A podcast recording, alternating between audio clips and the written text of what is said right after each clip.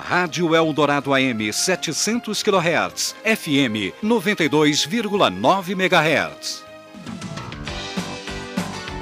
Agora no Jornal Eldorado, entrevista. 8h40, vamos ao Palácio da Alvorada, em Brasília, com João Lara Mesquita. Bom dia, Felipe. Bom dia, ouvintes da Rádio Dourado. Bom dia, presidente. Bom dia. Prazer estar com vocês. Muito obrigado por mais essa entrevista aqui para Eldorado. E como eu cheguei aqui por causa do meio rádio, eu vou começar não com o escândalo semanal, mas vou começar com uma pergunta que remete ao meu meio. O senhor, quando assumiu a presidência, fez um belo discurso dizendo que ia acabar com a era Vargas. Grandes progressos foram feitos, até o monopólio imexível da Petrobras caiu. E a voz do Brasil, o senhor esqueceu dela? Não, eu não esqueci da voz do Brasil, não. ela continua aí firme. Né? Nós mudamos um tanto a voz do Brasil, é, ficou mais, mais viva, mas a voz do Brasil tem uma parte grande que não é do executivo. Tem uma parte que é do executivo e uma parte que não é do executivo. E ninguém quer abrir mão de um espaço de, é, de, de rádio. Eu acho que pelo menos nós devíamos é, deixar que as, as emissoras co coloquem a hora que mais aprover o, o programa. Agora, ele tem uma certa importância, não digo para as áreas metropolitanas, mas a Voz do Brasil tem uma audiência grande em, em, certas áreas, por exemplo, na Amazônia, nas zonas mais remotas. E o governo tem usado basicamente para dar informação.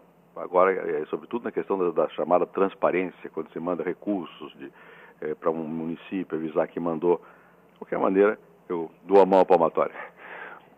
Zé Márcio Mendonça. É, para muitos jornalistas e para muitos órgãos de imprensa, está falando de sucessão presidencial nesse momento e de escândalos nesse momento não é a coisa mais agradável. Gostaríamos de estar falando em outras coisas, mas a gente não pode deixar de perguntar sobre o que o João chamou de o um escândalo da semana, o escândalo do dia, se quisermos assim, as acusações contra o ex-diretor do Banco do Brasil, Ricardo Sérgio de Oliveira, que tentaria envolver o ex-ministro e senador José Serra e até áreas do governo.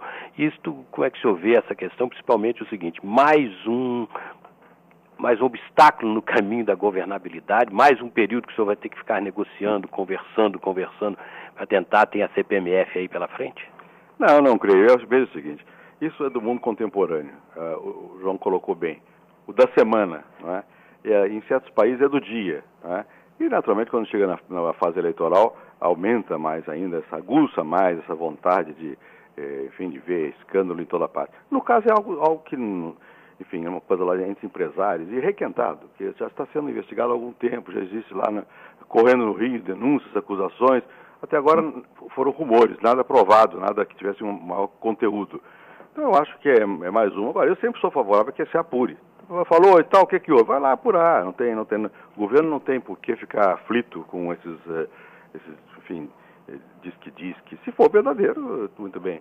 Parece que, pelo que eu vejo lá, que é consta aqui, mas não. Não sei, eu acho que, espero que eh, isso passe aí com a tranquilidade com que eu levo essas coisas. Se for havendo alguma coisa efetiva, a justiça se, se ocupará. Presidente, mas isso já causou como coisas, essas coisas causam muita histeria no meio político. É. Inclusive eu estou vendo nos jornais hoje já um digamos, uma bate, um bate-boca, mas uma troca de amabilidades, entre aspas, entre o presidente do PSDB e o ministro da Educação, Paulo Renato, por exemplo. Esse, esse lado que eu digo, complica a vida do governo no Congresso? É, é, não sei se no Congresso, mas em geral. Eu não gosto desse tipo de, de não é meu estilo, eu não gosto desse tipo de, é, enfim, de coisas críticas públicas de uns contra outros. Isso, isso sempre é, leva manchetes, dá, na verdade, o principal desaparece diante do, do, do secundário, em função dessa, dessa onda.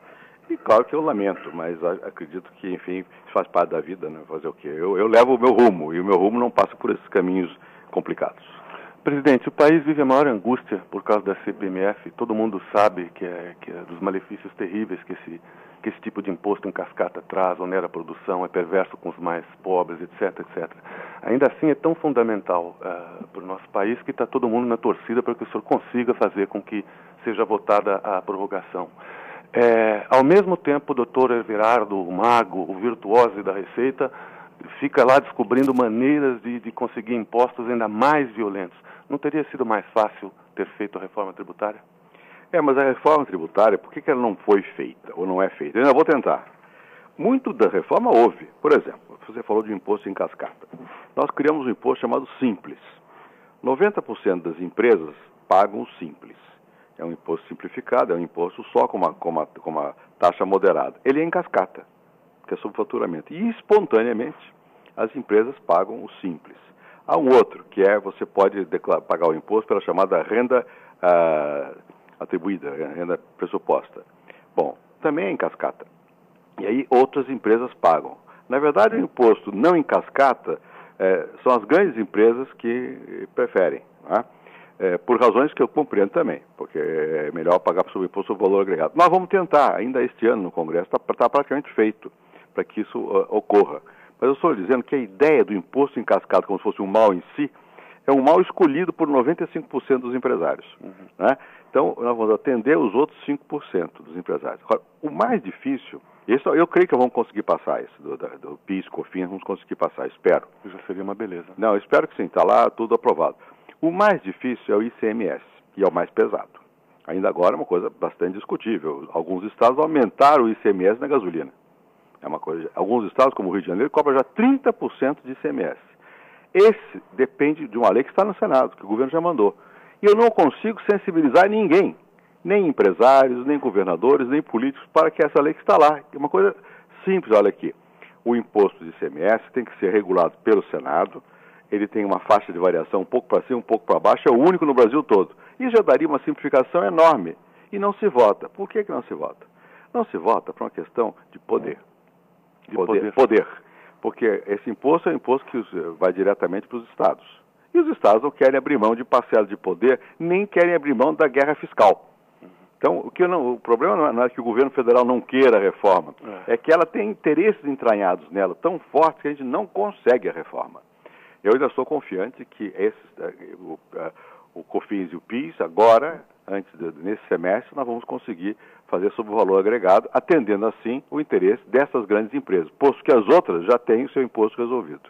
Agora, presidente, de qualquer forma, o, a ideia do voluntarismo político existente no Brasil já cunhou uma, uma imagem do seu governo, ou seja, ou de a reforma tributária, o que teria faltado vontade política. A tese, e agora na campanha eleitoral isto volta, havendo vontade política é. do presidente, se faz a reforma tributária. Eu sei que o senhor não, já disse que não gosta dessas fofocas e, e nem, não, é nem, quer assim, se, nem quer assim dispor, mas a verdade é a seguinte: como é o nível de contribuição do Congresso? Porque nós, fora do poder, é. não, por exemplo, achamos normal que um partido político como o PFL é, faça, por razões eleitorais, atrasar uma reforma. O senhor não, não quer falar, mas não é. há vontade no Congresso também. Isso. Eu falo sim. Eu acho que isso é uma coisa que existe mesmo. No Congresso existem resistências organizadas. No caso da CPMF é uma resistência política. Eu, francamente, não entendo qual é o propósito, porque quem está perdendo é o Brasil. São mais ou menos agora, se for até o fim, são 4 bilhões e meio. Por mais que se diga, não, o governo arrecadou mais do que isso na CID. Não é verdadeiro. Inclusive, eu, eu já pedi à área econômica que mostre o que, que o governo arrecadou. O governo está realmente sem dinheiro. Está sem dinheiro porque houve uma birra política no caso foi um partido, foi o PFL, é, de não votar a, a CPMF. Não dá para entender a razão. É uma razão. Isso eu acho que fere o interesse do país. Mas eu espero que agora no Senado, apesar de todas algumas declarações, aconteça o que aconteceu na Câmara. Quer dizer, que acabem é, votando. Então, eu, mas eu acredito mesmo que o Congresso, é, os interesses estão enraizados no Congresso. Lá, lá mesmo é que a coisa custa andar. Vontade política, é uma, eu não gosto da expressão por outra razão, porque dá a impressão que se eu quisesse eu conseguiria. Ora, se fosse assim, seria tão fácil governar, né? Ok, 8 horas e 48 minutos, nós vamos dar um break para os nossos intervalos, voltamos em seguida e vamos falar de protecionismo, já já. AM 700 kHz, FM 92,9 MHz, Rádio Eldorado. Jornal Eldorado. Voltamos a Brasília, ao Palácio da Alvorada, com João Lara Mesquita. Pois não. É, presidente, é, em entrevista durante a reunião da primavera entre o FMI e o BIRD, agora em abril, o presidente do BIRD, James Wolfson, disse que é muito difícil, abre aspas, é muito difícil combater o protecionismo dos países ricos por causa dos votos dos setores pro, pro, uh, protegidos. E ele complementou: se você me perguntar se há esperança, direi que são poucas. E eu perguntaria ao senhor o que, que o Brasil pode fazer diante dessa evidência e que globalização é essa que aparentemente só é boa para os ricos? É. Veja, ele aí a questão da vontade política de novo. O Wolf está mostrando que mesmo que ele queira, não consegue. Né? Ele é o presidente do Banco é, Mundial. É, por quê? Porque há interesse, é verdade isso. Há interesse, e os interesses estão até piorando num certo sentido. Veja o que aconteceu semana passada no, no Congresso americano. Votaram a chamada lei agrária, Bill Farm, que é, é pior, dizer, aumenta ainda mais o protecionismo. É. Os cálculos dizem que há um bilhão de dólares por dia de subsídios. Quer dizer, é uma loucura. E para proteger quem? Os ricos mesmo, dizer, comparando com os, com os, daqui. E os ricos de lá. Há, uma, há, há estudos que mostram que o, o, subsídio não é dado para o fazendeiro pobre, é dado para o fazendeiro rico nos Estados Unidos. Ou seja, todas as águas correm para o mar. Uhum. Essa que é a verdade. Nós temos um sistema que é um sistema que favorece os mais poderosos e os mais ricos. O que fazemos diante disso aí? Primeiro, ficamos mais poderosos, porque não tem outro jeito. Né? Fora disso, você vai só chorar não vai ter força para fazer o que você deseja, fica só um desejo. Como é que nós ficamos mais poderosos? É aumentando a nossa produtividade, a nossa tecnologia, a nossa agressividade. O que, que nós fizemos depois que eu fui presidente? Nunca houve tanta briga contra os poderosos como agora. Brigamos na OMC, brigamos em Doha, brigamos em toda parte. Eu nunca deixei de fazer um discurso duro, os ministros todos, o ministro é Pratini, o ministro Laffer, todos fazem um discurso duro e práticas duras. Agora mesmo estamos lá entrando na OMC contra os Estados Unidos, entramos contra o Canadá, ganhamos. Né? Bom, e nós temos que fazer isso mesmo, quer dizer, continuar brigando e, e buscar também novos mercados. Temos, fazer, temos feito. Ainda, ainda agora o ministro Sérgio Amaral andou na China. Hum. Para quê? Para buscar eh, novos eh, mercados. Né? Na Índia, eh, o ministro Serra foi à Índia para buscar mercados para questão de medicamentos. O Sérgio Amaral foi ver o negócio do café, avião, etc, etc. Não tem outro caminho. Né? E, e, e aumentar, infelizmente ficou difícil aqui, a nossa eh, capacidade de ação na América do Sul, que eu sempre defini como um espaço no qual nós temos maior possibilidade de, de ter mercados mais, mais, mais garantidos. Ficou difícil, porque a crise alcançou, muito fortemente, sobretudo, a Argentina, mas não só. Mas eu não vi, como não há milagre nessa matéria, o que tem que fazer é isso, é continuar e buscando mecanismos que, tecnológicos, ainda, ainda hoje eu tenho uma, uma, palestra no Rio de Janeiro sobre isso, questão da sociedade do conhecimento, né, que permita o Brasil entrar competitivamente nas áreas novas. Por que, que a Embraer teve sucesso? A Embraer teve sucesso porque houve um grande esforço de pesquisa no ITA, porque o Ministério da Aeronáutica fez muito esforço de pesquisa, então conseguiram planejar um tipo de avião que é realmente bom e competitivo. Né? Mesma coisa nós temos que fazer em outros setores. Agora no café. O Brasil é o maior produtor de café do mundo, continua sendo. Dizem até que essa safra vai ser muito grande. Muito bem. Não adianta a quantidade, tem que ter qualidade. Tem que fazer o produto. Café. No mundo todo sabe que existe café da Colômbia é. e não do Brasil. Vamos fazer o marketing. Marketing, não é? Eu acho que nós, nós, nós, nós é, entramos na briga um pouco com uma concepção do que era o, o, o importante em economia no, no, nas décadas passadas, que era a, a, a, matéria mais infraestrutura, aço, é importante, mas não, mas não basta. Você tem que fazer é novos produtos, produtos que estejam de acordo com o gosto do mundo contemporâneo. Então é isso que nós temos que fazer. Agora, presidente, o senhor citou a lei agrícola, nós temos anteriormente. É. Decisão sobre pirataria também da semana passada, me parece. É. Só tem o caso do aço, tem todo aquele resto de protecionismo americano. Do lado da Europa. Americano e europeu. É, do lado da Europa é que eu queria lembrar. Eles começam a estudar a relação com o Mercosul, mas as notícias que vêm de lá é que eles estão, para começar a estudar a abertura do comércio agrícola, eles querem pedir ao Brasil a abertura do serviço, do comércio do serviço. Eu pergunto ao senhor o seguinte: nessas condições, há possibilidade de uma negociação de ALCA, uma possibilidade de negociação de acordo com a União Europeia e até mesmo a chamada famosa rodada do milênio que não sai do lugar, neste Bom, momento, com o Bush agindo como está agindo, o presidente George Bush agindo como está agindo? É, o momento não é dos mais favoráveis. Né? Acho que tudo, todo o elenco de é, fatores adversos que foi mencionado aí é verdadeiro. Então, o momento é dos mais favoráveis. O que não quer dizer que nós tenhamos que enrolar a bandeira. Nós temos que continuar insistindo nos nossos interesses, nos nossos casos, e vendo as brechas que possam existir. É, é, claro que agora eu vou, à Europa, é, porque tem uma reunião dos presidentes da, da, Europa com, com o Mercosul e com a América do Sul, com as Américas, na verdade. É, e vamos insistir. Você, eu, eu, sou realista, eu sei que vai ser difícil nesse, nesse momento um avanço é, concreto. Né? E também o que eu acho que é importante é que ele saiba que nós não estamos dispostos a abrir serviço a troco de nada. Né? Que nós não vamos fazer o Dakar sem o toma lá. Isso incluiria isso aí, só para a pergunta que eu gostaria de engatar, incluiria aí essa briga, essa disputa pela TV digital no Brasil, ah, um negócio é. de 100 bilhões de dólares? Mas sem dúvida nenhuma, sem dúvida nenhuma. Esse aí é um, é um trunfo importante que não pode ser feito simplesmente para pelo melhor preço. Tem que ser para as melhores condições econômicas. Eu vou te dar um outro exemplo. Agora estão, estão discutindo a questão dos aviões. Né? Toda hora eu vejo nos jornais notícias de avião e tal coisa. Bom, isso não é um assunto que diga respeito simplesmente qual é a melhor é, capacidade ofensiva de um avião. É, vamos ou não transferir tecnologia para cá? Vamos ou não ter efeitos é, laterais sobre a economia do Brasil? Quer dizer, é, é, é, a visão que o Brasil tem que ter é uma visão que está jogando um, um, jogo de gente grande, mas que o Brasil também é gente grande. Já tem a décima economia do mundo, tem que jogar com esse peso. Um mercado como esse da, da questão digital aí, é um mercado de muito, muito valor, não é? Isso nós não podemos entregar simplesmente por uma, uma, análise meramente técnica, tem que ser uma análise política econômica. Presidente, e, e, sobre as agências internacionais de risco, hein? isso é um jogo especulativo dos bancos para ganhar dinheiro? Ou como, senhor, como é que o senhor Sim. qualifica isso? Que... São duas coisas separadas. Uma coisa são as agências, outra coisa são os relatórios dos bancos. As agências têm lá seus critérios, discutíveis ou não. Você pode chegar lá e dizer, olha, tem um critério, e acompanho e tal. Erraram muito, né?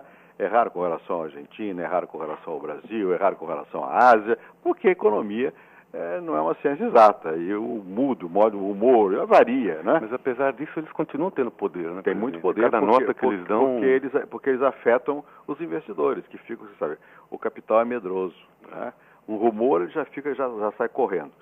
Os relatórios dos bancos, esses ainda são mais subjetivos, porque as agências têm uma questão, as agências, elas próprias não investem dinheiro, o banco investe. Então o banco pode mais facilmente utilizar o relatório como um instrumento de especulação. Né?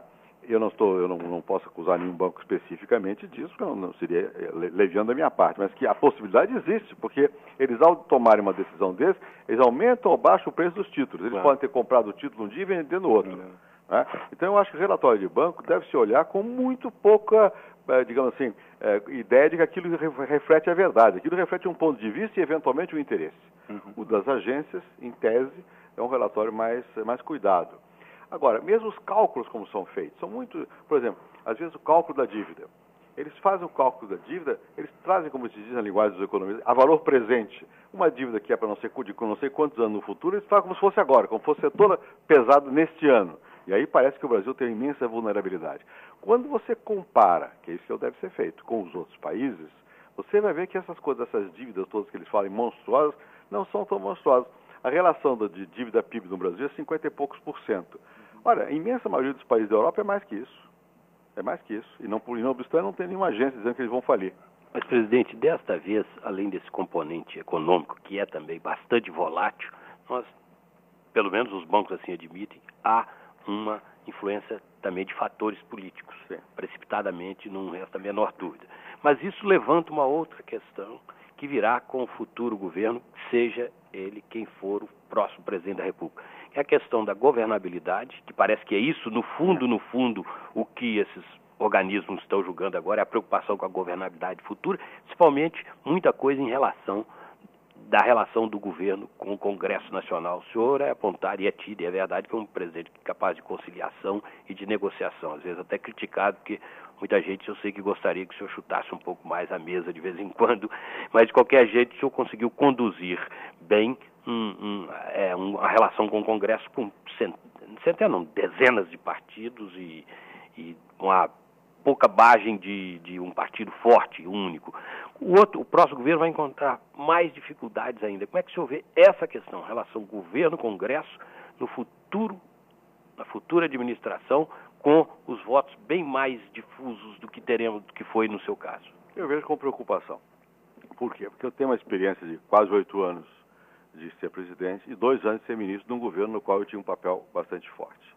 Bom, o que, que, que foi feito nesse tempo todo, desde o governo do presidente Tamar Franco?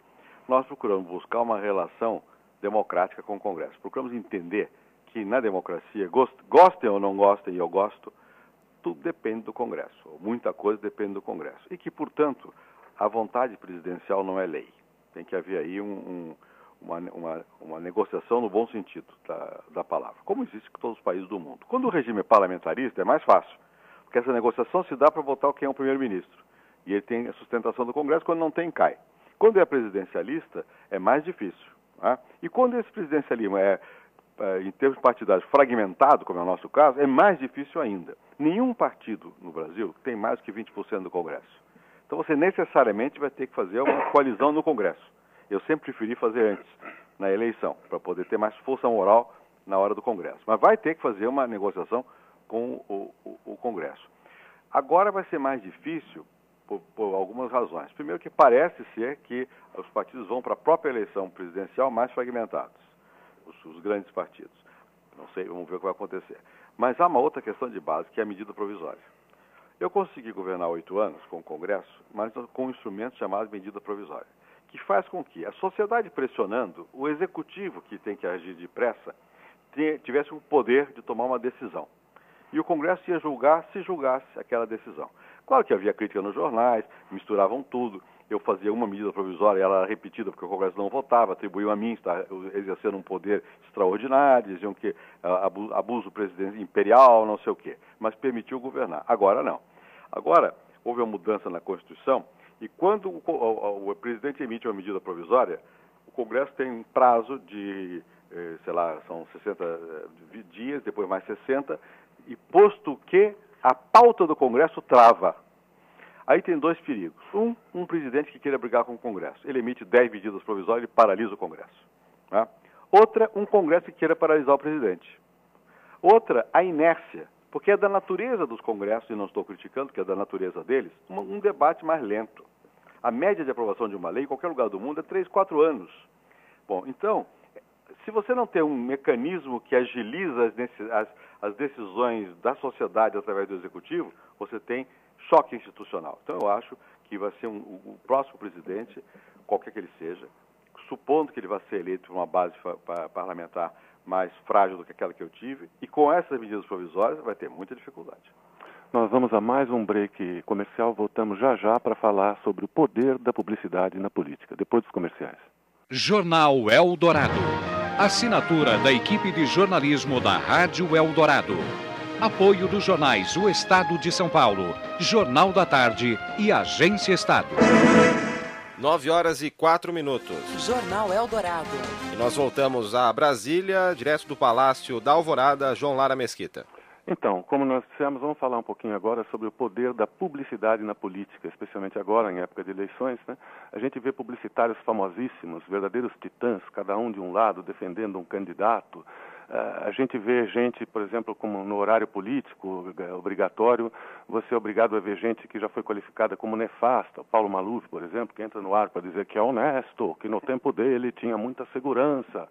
Ao mesmo tempo, Lula, que a gente estava acostumado a ver de camiseta e mão, mão cheia de graxa, brigando com o português, agora o Lula aparece com terno da Daslu, sorriso Gessi e até com covinhas. Quer dizer, onde estamos, presidente? Nós queremos falar de programa ou de sabonete em pó? Como o senhor avalia isso? Eu acho o seguinte, há uma certa dificuldade da compreensão por parte do, do próprio setor político no que diz respeito como é que é a mensagem política para o povo. É, eu acho que quando a publicidade exagera, o povo percebe. Se perceber que há é, montagem, armação, falsidade na, na, mensagem, isso não funciona. É, eu acho que o que o publicitário pode fazer e deve fazer é sublinhar as características que existem já no candidato e na mensagem dele. Se quiser camuflar, não, dá, não vai dar, eu acho que não dá certo. Uh, eu, vamos ver nessa eleição o que, que, vai acontecer, se vão como falar. Eu disse isso outro dia numa entrevista que dei ao Financial Times. Eh, e disse com sinceridade, olha aqui, no caso do Lula. Se o Lula de fato tiver mudado de ponto de vista, isso vai passar bem. É isso? Ele de fato tiver mudado. Se não tiver mudado, vai se pegar. Porque ninguém consegue o tempo todo eh, vestir um, um uniforme de teatro. Né? Nas entrevistas aqui e ali e tal. Eu não estou prejulgando se o Lula mudou ou não mudou. Né? Mas se ele não mudou e a mensagem quer que ele mude, não vai funcionar. Eu acho que isso vai. Isso falei do Lula porque você mencionou. Mas isso vale para todos. Quer dizer, eu acho que a, a população não acredita. Se uma pessoa, você visivelmente tem problemas de ordem moral e vai para a televisão e diz, eu não tenho nada, eu sou isso, não pega. Né? Quer dizer, eu acho que existe, pode enganar num dado momento. Né? mas a largo prazo é difícil que, que, que, que engane. E no caso, do, do, no caso dos candidatos presidenciais não se trata disso, não está havendo nenhuma acusação moral a nenhum deles. Mas É, de qualquer maneira, eu acho que o, o problema da mensagem é sublinhar o, a mensagem e o, o, estilo. Quando quer fingir que o estilo é outro, eu não acho que seja bom. E isso eu acho que é a obrigação do, dos outros candidatos é de desmascarar. O jogo político na democracia consta disso, é um, é um jogo aberto. Esse, um, um tem que tentar mostrar que o outro está certo ou está errado. Eu, eu, eu, enfim, eu acho que o povo termina por, por, por julgar. Eu não acredito que a gente engane o povo. Uhum. Não é que eu não quero que engane, não quero, mas além disso, eu acho que é difícil enganar o povo. É, de, é fácil enganar o povo em situações fechadas. Uma situação aberta como a do Brasil, com um bombardeio de informação desencontrada, com muita mentira todo dia, né? mentira dos candidatos, mentira da mídia, mentira, mentira sem parar. Eu às vezes faço a seguinte anotação. Eu digo o que eu leio no jornal e o que eu, pelo menos o jeito que eu vi que aconteceu. Uhum. Todo, muito frequentemente eu vejo atribuído a mim, entre aspas, ah, entre aspas, frases que eu não disse a ninguém. Ou então uma outra técnica assim, assessor privilegiado do presidente, quem é? é? Pessoa próxima do presidente, aí atribui a mim. Se fazem isso comigo, fazem com todos. Fazem com todos. Eu não estou dizendo, eu, eu, quando pego uma informação, eu acho que tem, tem, que checar. E eu acho que a população vai acabar vendo isso. Tem que, é isso mesmo? Dizer, nós não podemos entrar numa situação de credulidade, de que bom, apareceu na mídia, apareceu no jornal, é verdade. Também não pode ser o contrário. Só porque apareceu é mentira. Pode ser verdade, pode ser mentira. Uhum. E o jogo da democracia implica em ter mais informações.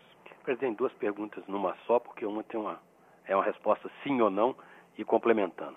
Senhor acha que o Lula mudou ou não? Segunda pergunta, o senhor não há essa marketização da política da forma que está, com esse monte de promessas, juros de 6%, juros caídos três meses, isso não pode criar no futuro um grande drama para esse presidente, que ele já entrar desacreditado, ou seja, dois dias depois ele ter, não aqui, mas na Argentina tiveram, é, tiveram o povo nas portas do palácio porque as promessas não foram cumpridas. Olha, eu conheço o Lula há muitos anos. Eu, não só o Lula mudou, como todos nós mudamos. A vida é dinâmica, as pessoas mudam. O Lula é um homem intuitivo, inteligente, deve ter mudado. Agora, no que mudou, isso eu não sei, vamos ver, vamos ver na campanha. Eu não estou aqui fazendo nenhuma acusação ao Lula, não, não tenho razão para isso. Né? E, agora, o que que mudou? Então vamos ver, na campanha vai dizer, fez isso. Se prometeu que vai baixar juros de 6%, isso é uma promessa que é vazia, porque você não. É a mesma coisa, não é a vontade do, do, do presidente que baixa o juro, só as condições normais. Não foi o Lula que prometeu, todos prometeram, não é isso? Ou se prometeu que vai fazer, é, o imposto vai diminuir, quero ver como vai atender a educação, a saúde, a reforma agrária, né? Ou se promete que vai ter, que vai ter um, um boom que vai promover que em cinco, em dois anos, quatro anos, sei lá o quê, todo mundo vai ter boa educação. Também não vai funcionar. Eu acho que é, que é melhor você dizer o que é possível fazer. Claro, com um pouco, com esperança. Claro que com, cada um tem um estilo, cada um tem mesmo um compromisso, uma visão do mundo. Isso não vai ser escondido. Cada um tem uma visão do mundo, tem que expor sua visão. Agora, eu acho que essa coisa de, de, de fazer essas promessas desse tipo que eu tenho visto aí, ah, é essa se, primeiro que não, não se sustenta na campanha, e segundo, deixa depois o presidente amarrado ao que ele disse. E ele não vai poder fazer. Aí não, ter, não terá força moral para fazer o que tem que fazer. Vamos dar um bordo aqui e ir para os assuntos internacionais. Presidente, no domingo, dia 28 de abril, o Estadão publicou um artigo, eu achei bastante interessante, do Alvin Toffler, alertando sobre o papel que o Chaves poderia ter, é, um papel de destaque aqui na América do Sul. Ele dizia que hoje a comunidade internacional só presta atenção no conflito árabe-israelense. Esqueceram que o Chaves é, foi visitar o Saddam Hussein, foi visitar o Gaddafi na Líbia, é, é amigo do Fidel e cobra menos gasolina por ele. É, depois o Toffler disse que a América do Sul passa por um, um fenômeno é, onde quatro coisas acontecem ao mesmo, coisa, ao mesmo tempo o populismo que está crescendo, o anti-americanismo também é crescendo, o crescimento uh, político baseado na, na, etnia e, diz Toffler também, o recuo do neoliberalismo, que até o senhor outro dia admitiu. O senhor concorda com esse prognóstico dele, que o Chaves pode vir a ser o próximo Che Guevara aqui da América do Sul? Eu li o artigo do Toffler. Não, eu acho que ele exagerou. Eu acho que ele exagerou. Eu acho que é difícil você hoje ter é, a possibilidade de alguém repetir a, digamos, a saga do Guevara e do Fidel, porque ali houve uma revolução num outro momento da, da história em que havia espaço, na verdade foi uma revolução contra uma ditadura, não foi uma revolução contra o neoliberalismo, foi contra uma ditadura eh, que teve apoio generalizado, né? e tem uma simpatia muito grande, e um pouco foi a questão do, do, do, do pequeno contra o grande, né? a pequena Cuba enfrentando o mundo. Isso não se repete. A Venezuela não é uma pequena Cuba, a Venezuela é um país muito mais com muito mais potencialidade do que isso. O mundo hoje não é um mundo que seja sufocado por ditaduras. A América Latina pode ter mudado no sentido de uma expectativa até de populismo, mas não de falta de liberdade. A liberdade não foi diminuída em nenhum lugar da América, das Américas. Né? Isso é uma coisa importante. Há 15 anos você tinha ditadura, agora você tem imprensa livre, tem tudo livre. Então eu não acho que haja clima para uma repetição de um, de um estilo de política dessa natureza. Quanto ao populismo, esse sim pode haver. Pode haver por quê? Porque, na verdade, pelas razões que nós já mencionamos aqui, como na verdade o protecionismo impede um crescimento maior e é preciso que haja uma integração eh, internacional das economias, porque acabou o mundo das economias fechadas. Havendo essa barreira protecionista, você não tem condições de aumentar a prosperidade. Não aumentando a prosperidade, a angústia da população aumenta. E, portanto, a promessa que vai mudar tudo encontra um campo mais fértil. Eu acho que esse populismo existe e vem junto com ele esse estilo, não é nem de nacionalismo, de anti-americanismo. Né? Pode, existem hoje sementes fortes nessa direção. Eu, eu, aí eu, eu, compartilho a visão do, do, do Alvin Toffler, mas não no sentido que isso vai encarnar num líder carismático. Nem é bem, nem é bem assim o Chaves. O Chaves é mais. É, o senhor conhece. Como é que o senhor definiria? Ele não é assim. Ele, ele não é uma pessoa que tem. Ele tem uns arrobos, porque ele é bolivariano, ele tem uma visão utópica de uma América, de uma América toda é, integrada, tem é, uma, enfim, uma, boa vontade manifesta, mas falta o outro lado da questão, é, até agora pelo menos, é transformar isso numa prática que a população sinta melhoria. E o povo hoje é cada vez mais, é, eu vou dizer uma palavra que eu não gosto, pragmático, quer dizer, quer saber, eu melhorei ou eu piorei? Não é isso? O que, que isso implica no meu bolso? Que no meu bolso, não é na minha vida cotidiana. Nós não vivemos um mundo em que a população esteja no, no sonho na utopia, não está. Ela está na minha vida. Eu tenho mais segurança, eu tenho mais saúde, eu tenho escola para meu filho, eu vou ter trabalho. Uhum. Né? Se você não oferecer isso minimamente, as suas palavras morrem em pouco tempo. Então eu não acho que haja esse risco. De qualquer forma, presidente, a América Latina tem alguns momentos, vive algumas situações delicadas, políticas, sociais e econômicas. Eu tenho um problema Colômbia que não se pode ignorar. A própria Venezuela não é um mar de tranquilidade. Peru ainda está tateando. O Argentina, infelizmente, é isso que nós estamos vendo e não se vê uma saída a curto prazo. Do, por outro lado, há uma certa miopia muito grande de alguns organismos internacionais, tipo FMI e o próprio governo Bush, que é um governo voltado muito para as questões internas e basicamente lá para o caso do Oriente Médio, que não conseguem entender que a Argentina pode ir para definitivamente para o fim. É, não há o risco dessa situação piorar por falta de uma ajuda internacional e aí sim temos problemas sérios aí contaminando o Brasil, contaminando o Uruguai, que já está um pouco contaminado? Ah, sim. Eu acho que a, a visão hoje prevalecente no mundo, depois do 11 de setembro, quando houve uma, uma certa dúvida, o 11 de setembro poderia abrir uma oportunidade de um mundo mais compartilhado. Ou, e foi o que prevaleceu, dos Estados Unidos sentirem-se mais ameaçados, e ficarem mais, digamos, unilateralistas. Né? E terem transformado a agenda mundial numa agenda de segurança, basicamente. Né? E não numa agenda de desenvolvimento e de comércio.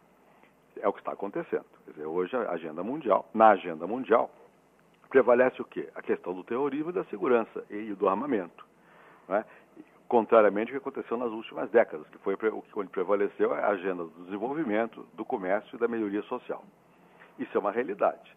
E essa realidade é negativa para a América Latina, porque a América Latina não, não tem nenhuma transcendência, e ainda bem, em matéria de segurança.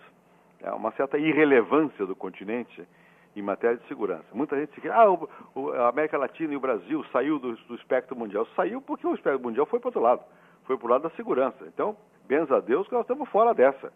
Agora, é ruim de toda maneira, porque aquilo que nos interessava, que é a agenda positiva do desenvolvimento, também sumiu do mapa.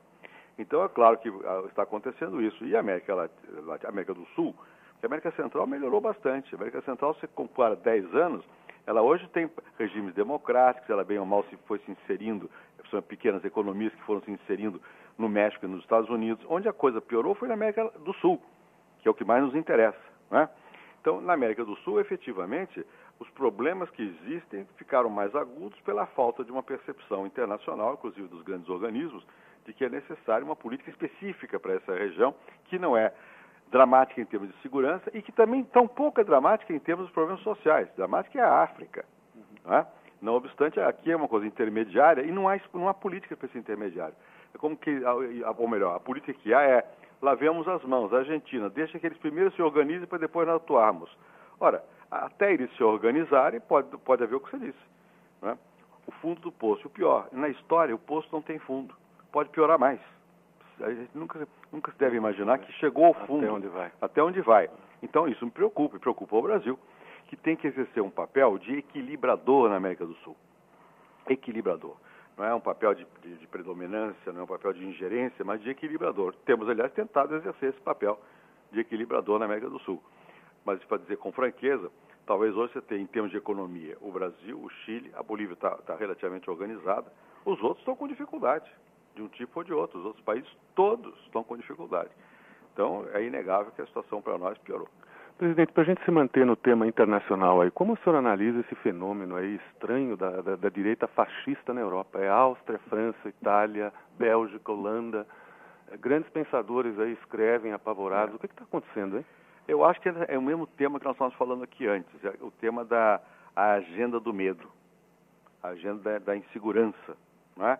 Quando você entra num clima de insegurança e de medo, você tem, corre o risco de uma reação ao, ao, de tipo fascista, de tipo de direita. Né? Não havendo, ou de esquerda, não havendo oportunidade de esquerda, corre o risco de uma, de uma agenda de segurança à direita. E aquilo que é o mais lamentável, atribuir ao outro a responsabilidade pelos problemas próprios. Qual é o outro? É o imigrante. Então você vê na Europa que o tema das, de, da, das agendas eleitorais nesses países mencionados e a Áustria foi a primeira a entrar nessa, nessa linha, qual é? É a agenda do imigrante e do crime.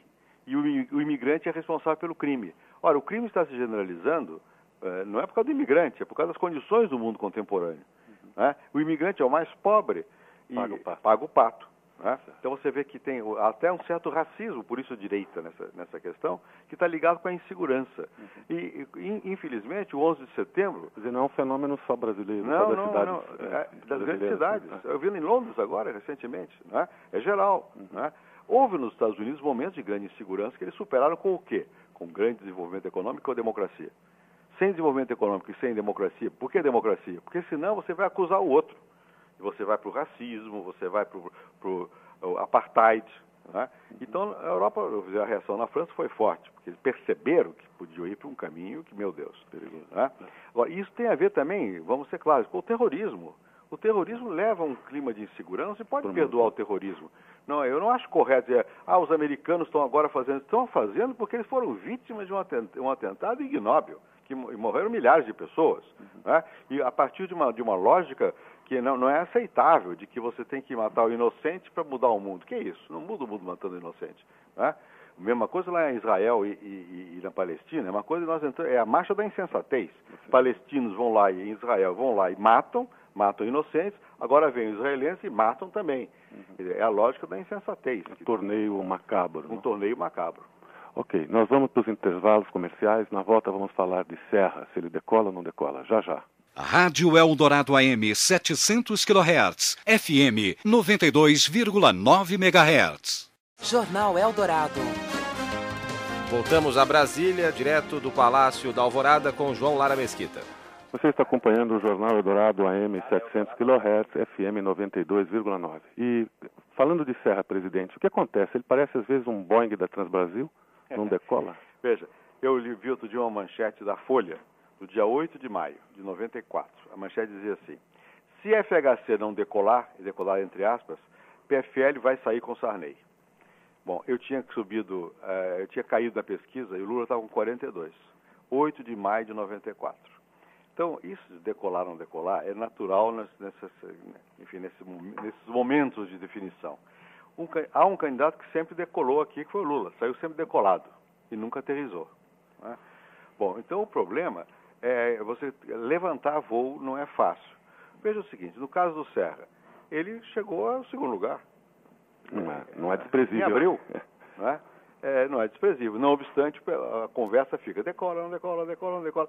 Eu acho que, que eu, se fosse o candidato, e eu fui tantas vezes, não tem que olhar se decolou ou não decolou, tem que falar com o país. Ganha a eleição quem falar com o país e conseguir entusiasmar o país. O resto é conversa fiada. O resto é conversa de botequim, é no, no, no corredor do Congresso, são jornalistas, são, são, os políticos. Agora, você tem que falar com o país. A melhor maneira de falar com o país, sabe qual é? É essa aqui, é rádio. É rádio, porque o, a televisão, televisão você monta uma imagem. O rádio, ele ouve sua voz. Você pergunta, é de improviso, percebe que você está sendo interrogado na hora. Não é? é mais quente o meio. Eu acho que eu, se fosse candidato, aliás, quando fui, fiz isso. É rádio, rádio de manhã cedo. E fala com o país. Se atenção, conseguir... publicitários, prestem atenção nesse conselho. Mas é verdade isso. E se você conseguir falar com o país de um modo que o país te ouça e confie em você, se o país confiar em você, você ganha a eleição. Se o país não confiar em você, você pode ter ideias magníficas você não ganha a eleição. Depois pode ser que você frustre a confiança do país. Alguns já frustraram. É de alguma maneira, todos frustramos, porque você não pode fazer tudo. Mas se você não mantiver um fio de confiança, não tem saída para ser candidato ou para ser governante. Então eu acho isso. Eu acho que eu, se fosse o candidato agora, eu estaria falando com o país. Deixa aí que digo decolei, não decolei, levei trombada, sou Boeing, não sou Boeing. Não é? Isso aí vai embora. O que, o que interessa é você manter um, um fio permanente de contato com o povo. Presidente, então, pegando essa dica sua, todos frustramos. Na sua lista de frustrações, eu diria que se ler os jornais, política social não chegou onde devia chegar ah, essa vai ser uma agenda do debate. Violência, combate à violência. Ainda vi nos jornais essa semana que houve um corte de, de verbas para do governo federal para ajudar os estados no combate à violência. E mais isto, um pouco mais essa área social, que apesar do real, o país ainda está muito longe do ideal, a, a concentração de renda é lá, estúpida. Lista de frustrações nesse em momento. Em primeiro lugar, vamos ver que é uma questão que você disse aí, que o governo custou 25% para a segurança. Não é verdade. Veja como, são, como a notícia é selecionada. O governo contingenciou 25% em tudo. O que, que se pensou lá? Na segurança. Por quê? É, isso é política, de quem fez a manchete. Não é isso? Bom, em tudo, e, e, e contingenciar não quer dizer que não vai gastar. Quer dizer o seguinte, segura um pouco, que precisa ver como é que está a arrecadação. É, qual é o efeito prático na ponta? Não sei. Vamos ver. Né? Então, é, agora, não há dúvida nenhuma que segurança é um, é um assunto onde nós temos apanhado. Evidentemente que pela primeira vez você tem uma política nacional de segurança, nunca houve. Pela primeira vez há dinheiro federal que vai para os estados, nunca houve. Pela primeira vez você tem treinamento de gente pago pelo governo federal. Pela primeira vez você tem política de dizer que tem que juntar a Polícia Civil com a militar incentivado pelo governo federal. Não estou dizendo que tenhamos conseguido, estou dizendo que pusemos uma agenda que não existia que isso não era preocupação dos governos. Política social. Aí eu acho que é onde eu acabei de ler um trabalho de um americano, esqueço o nome dele agora, que faz um balanço do que aconteceu no Brasil. Melhorou tudo. Educação, melhorou, mas não está bom. Todo mundo quer mais. Mas educação, vou dar um só dado. Não só aquele já que todo mundo fala que tem 97% das crianças na escola e não tinha, sobretudo os mais pobres. Um outro, o crescimento da, do ensino secundário foi de 60% se se mantiver em 5 a 10 anos, todo brasileiro vai ter acesso à educação primária e secundária. Isso era impensável. Né? Agora, só que as políticas sociais não têm um efeito no dia, têm um efeito de mais longo prazo, tem que ter continuidade. E nós mudamos o modo de fazer as políticas sociais. Por exemplo, a questão das bolsas, bolsa escola, bolsa alimentação, vai direto, não tem intermediário, tem um cartão, recebe. 30% das crianças que estão nas escolas hoje já recebem uma bolsa do governo federal. Então, eu não vou dizer que esteja uma maravilha porque não está, mas posso lhe dizer que nós implementamos uma agenda social como nunca se implementou no Brasil. O que precisa é dar continuidade a isso. E precisa de outras coisas mais. Mais taxa de crescimento, precisa. Precisa, precisa ter condição. Nós tivemos cinco crises em sete anos internacionais. Né? Depois, outra coisa que eu acho que é distribuição de renda. Aí tem dois problemas que são muito, muito difíceis. Primeiro que o problema central é a pobreza. E a pobreza não se resolve com, com a, com, simplesmente com a distribuição de renda. Porque a distribuição de renda tem que chegar ao mais pobre. O que, que nós estamos fazendo para o mais pobre? Políticas sociais específicas, focamos. Então, se você for fazer pesquisa nos mais pobres, os mais pobres foram os que, se não melhoraram, os que menos pioraram nos momentos difíceis. E melhoraram, os mais pobres. Agora, a concentração de renda é um fenômeno, o regime capitalista concentra a renda, ponto. Você pegar os Estados Unidos, aumentou brutalmente a concentração de renda. A Inglaterra, agora, nos últimos 10 anos, aumentou brutalmente. Isso quer dizer que o povo americano piorou? Não. Por quê? Porque, apesar de tudo, todos melhoraram. Uns melhoraram mais que outros. No caso do Brasil, não houve isso, não. No caso do Brasil, não houve, ah, nesses últimos anos, não houve aumento da concentração de renda. O coeficiente que mede chama-se Gini. Houve uma pequena melhoria na concentração de renda, pequeníssima, porque isso é muito difícil de, de, de mexer. Mas quando você olha os mais pobres, por indicador de nível de vida, não de renda, mas de nível de vida, educação, saúde, melhorou. Então, esses dados todos, quando são jogados politicamente, eles são jogados contra. Quando você faz analiticamente, você vai ver que não é bem assim. Né? É claro que eu não estou dizendo com isso que não precisa fazer mais. O que eu estou dizendo com isso é que precisa fazer, continuar a fazer. Que não, que não, não, não venham propor um milagre, que o milagre não existe. Agora, continuar a fazer educação, saúde, acesso à terra e, se possível, crescimento da economia, que é, que é fundamental para poder melhorar a, o nível da, da, da renda. Presidente, para finalizar, o senhor tem é, quase oito anos de mandato. Depois de Getúlio Vargas, o senhor é o presidente que mais tempo ficou no poder. Então, eu queria fazer uma pergunta aqui para encerrar, mais ou menos pessoal. Afinal, é tão bom assim ser presidente da República que todo mundo quer? Eu não sei se é tão bom assim. Eu acho que é muito desafiante. E eu fiquei talvez mais tempo que. Na, no regime democrático, na, na República, ninguém ficou tanto tempo quanto eu. Porque o Getúlio ficou, mas não era democracia. Né? No regime democrático, ninguém ficou tanto tempo quanto eu. E eu tenho uma coisa que me deixa satisfeito. Foi democrático mesmo. São oito anos, vão ser, de estabilidade democrática. Não mandei prender ninguém, não persegui ninguém, os tribunais estão abertos, tem liberdade, né? a imprensa é totalmente livre. Jamais fico telefonando para dono de jornal para dizer publicou isso, publicou aquilo, não faço isso. Então você teve um, tem um clima de liberdade nesses oito anos. Isso me deixa contente tem uma preocupação com o social, como acabei de expressar, que me deixa parcialmente. Eu fiz muita coisa, mas podia, pode fazer mais, dá para fazer mais. Mesma coisa vale para a economia. A economia está, no mundo desorganizado, a nossa está em ordem. Né? Com todas as dificuldades, a economia está tá em ordem. Agora, se isso dá satisfação do ponto de vista pessoal, sem dúvida dá, por um lado, mas por outro lado também dá muita preocupação. Você é vítima de acusações diárias, às quais você não pode responder. Algumas você pode ter até culpa, outras não tem nada a ver com você e você assume tudo isso. Já paga o pato. Paga o pato. A sua família sofre imensamente. Basta ser filho ou filha do presidente para ficar imediatamente sob fogo. Né? Então restringe muito o, o que as pessoas podem fazer. Né? É, você tem é um, é um, trabalho muito pesado do ponto de vista de, da vida cotidiana. Eu não me queixo. Eu, eu faço com o desempenho a presidência com satisfação e, quanto possível, com bom humor, mesmo nos momentos mais difíceis. Agora, é um trabalho muitíssimo duro, é um trabalho de é, full time mesmo, o tempo todo. Então, é, do ponto de vista pessoal, evidentemente dá uma satisfação ter conseguido chegar a ter feito algumas coisas, mas eu não sei porque tanta gente quer, não, não é fácil.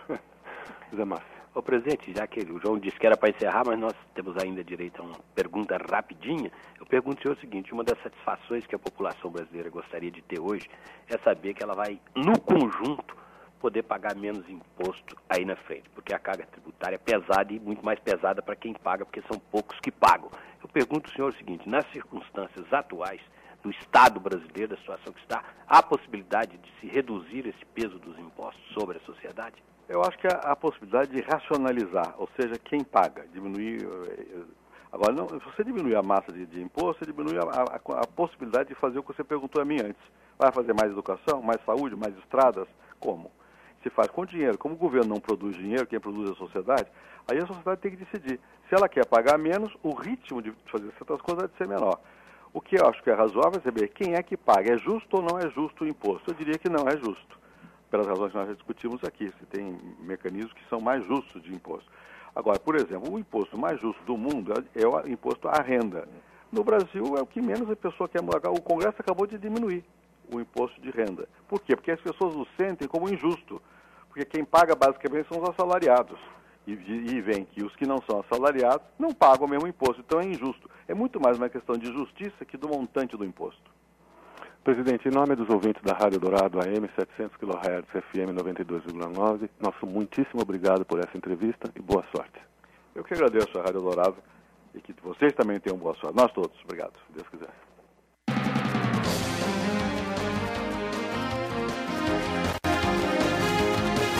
Você ouviu o Jornal Eldorado, primeira edição, AM 700 kHz, FM 92,9.